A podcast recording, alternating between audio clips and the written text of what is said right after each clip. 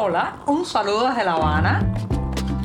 Les habla Joanny Sánchez, cubana, periodista, ciudadana, y les traigo este cafecito informativo recién colado y sin azúcar para despertar. Semana jovencísima todavía. Apenas estamos viviendo un martes, una jornada que además ha amanecido soleada, pero todavía algo fresca aquí en la capital cubana. Afortunadamente estamos haciendo una pausa, un pequeño descanso de las altísimas temperaturas. Yo estoy desde temprano preparando este cafecito informativo y ya tengo el café servido y las ganas de contarles los temas principales de este 24 de octubre de 2023. Se nos está terminando el mes. Así que voy con este buchito mañanero.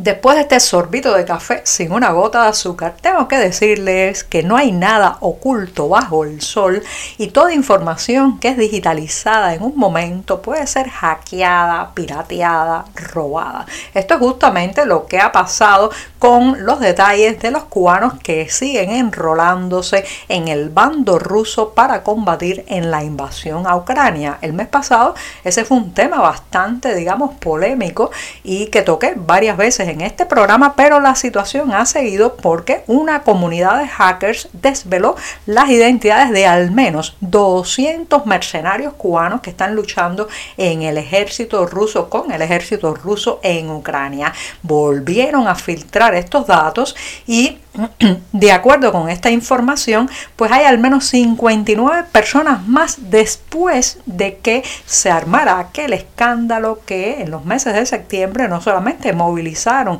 las redes sociales o movilizó las redes sociales, sino que también obligó al régimen cubano a advertir que había eh, desarticulado una red de contratación de mercenarios cubanos para ir a pelear al lado del de, eh, bando ruso, al lado de Moscú, al lado de Vladimir Putin. Pero parece ser que no se ha logrado frenar el asunto y estos hackers advierten que al menos 11 de estos reclutados fueron a parar a eh, territorio ruso después de que las autoridades cubanas alardearan de el desmantelamiento de esta red de reclutamiento. Aseguran que la llegada de los nuevos reclutas se produjo entre el 25 de agosto y el 29 de septiembre para firmar un contrato. Han podido acceder a detalles tremendos estos, estos hackers. Tienen los, eh, las páginas principales de los pasaportes escaneadas, también en muchos casos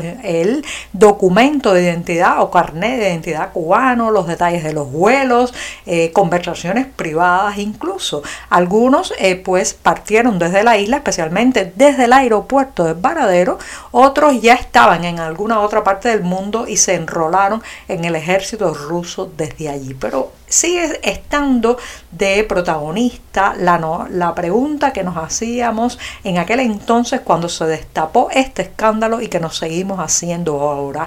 Como un país con una policía política que tiene una cantidad de agentes per cápita asombrosa, que mantiene una seguridad del Estado que vigila desde que usted dice en el interior de su casa hasta que escriben un email a un colega o a un amigo, como en un país así se puede dar este reclutamiento de espaldas al régimen, de espaldas a las autoridades, de espaldas a la policía política. Eso es impensable, señoras y señores, porque aquí lo tienen todo controlado, sobre todo los aeropuertos. No han visto todos esos hombres jóvenes partir fundamentalmente del aeropuerto de Varadero hacia Rusia. ¿Qué creían?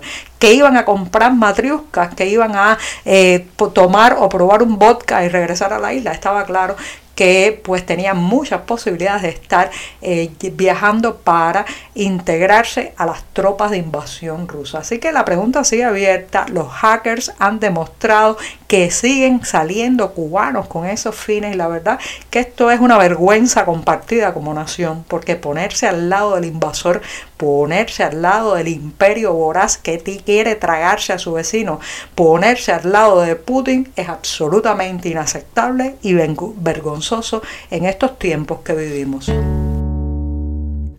Ironías de la vida, el país de los balseros, el país de la escapada, la isla en fuga, se ha ganado una medalla de oro en los Panamericanos que están teniendo lugar por estos días en Chile, nada más y nada menos que en la especialidad de remo. Sí, los remeros cubanos han abrazado una presea dorada esta semana y bueno, pues ha sido una sorpresa incluso para las propias autoridades deportivas de la isla que los integrantes del bote de ocho remos largos que compitieron en Chile, bueno, pues llegaran hasta los más altos del podio. Fue una sorpresa para las autoridades cubanas porque recuerden que los pronósticos iniciales en estos Panamericanos de Chile estaban bastante recortados y menos cavados. Incluso hay que decir que eh, pues los dirigentes deportivos cubanos se abstuvieron de eh, pavonearse, alardear, como hacen siempre, de eh, iban a alcanzar un número determinado de medallas y prefirieron, digamos, hacer declaraciones más mesuradas debido sobre todo a las constantes fugas que ha sufrido el deporte cubano en los últimos meses y años que ha lastrado muchísimo el desempeño en torneos internacionales y que pues de cara a estos Panamericanos de Chile había golpeado duramente con la salida prácticamente de decenas de posibles medallistas o competidores en estos Panamericanos en los últimos meses. Así que ya saben, los remeros cubanos, la isla en fuga, la isla en balsa que se escapa, ha logrado esta medalla que tiene mucho también de simbolismo.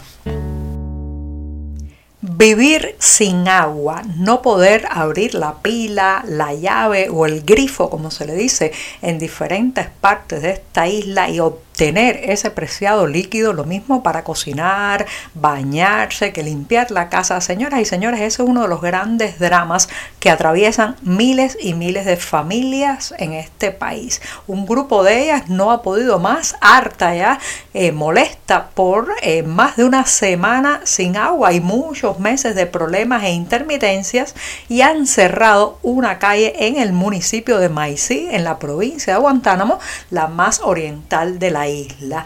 Este grupo, fundamentalmente de mujeres y niños, están ya, digamos, hastiados de no poder tener una vida medianamente normal porque no les llega el suministro de agua, entre tantas otras penalidades que atraviesan cada día. Colocaron tanques, bidones y también cubos construyendo una especie de empalizada en una de estas calles y eso motivó la presencia de las autoridades en el lugar. Hay un video que ha circulado ampliamente ampliamente en las redes sociales donde se les ve al principio como una protesta quizás más eh, simbólica, después más airada y bueno pues la policía sin inmutarse mucho, también hay sus encontronazos después y todo eso forma parte de un panorama de insatisfacción popular, de creciente angustia social que está motivada por muchos factores, pero en donde la falta de agua, señoras y señores, eh, pues determina mucho. ¿Quién no ha cargado agua desde pequeño aquí en este país? ¿Quién no ha eh, empujado una carretilla desde un barrio a otro cargando también cubos o tanques con agua? ¿Quién no ha tenido que pasar días a veces sin poder ni siquiera lavarse la boca porque no tiene un poco de agua en su casa? Esas historias yo creo que las compartimos todos los cubanos, menos la nomenclatura, claro está. A ellos no les falta el agua en sus casas. Ellos abren la pila y no solamente tienen agua, tienen agua de calidad y probablemente a presión. Mientras las mujeres y los niños en Maicí penan para que una gota al menos caiga en uno de esos cubos y de esos bidones. Hay historias que están indisolublemente vinculadas y esa, una de esas, es la del ron y la historia reciente de Cuba. Voy a terminar este programa justamente anunciando un evento que tendrá lugar en Madrid el próximo viernes 27 de octubre, donde se presentará el libro Arechavala. Se trata de un compendio que se acerca a la historia del ron y el azúcar entre los años 1878 y 1959 aquí en Cuba. Los autores María Victoria Arechavala Fernández y Antonio Santamaría García. La presentación tendrá lugar en la residencia de estudiantes de la ciudad de Madrid en España y estará acompañada de una conferencia donde participarán los escritores Cristina Santamarina y Oscar Oscar Zanetti. La charla será moderada por Pedro Sánchez Moreno y la entrada libre, aunque los detalles los pueden encontrar, como siempre les digo, en la cartelera del diario digital 14 y medio. Así que anoten en la agenda 27 de octubre, presentación del libro Arechavala, Cuba y Ron mezclados en un mismo volumen. Y con esto sí, me despido hasta mañana, la jornada bisagra, el día ombligo en mitad de la semana. Muchas gracias. Por hoy es todo. Te espero mañana a la misma hora. Síguenos en 14medio.com. También estamos en Facebook, Twitter, Instagram y en tu WhatsApp. No olvides, claro está, compartir nuestro cafecito informativo con tus amigos.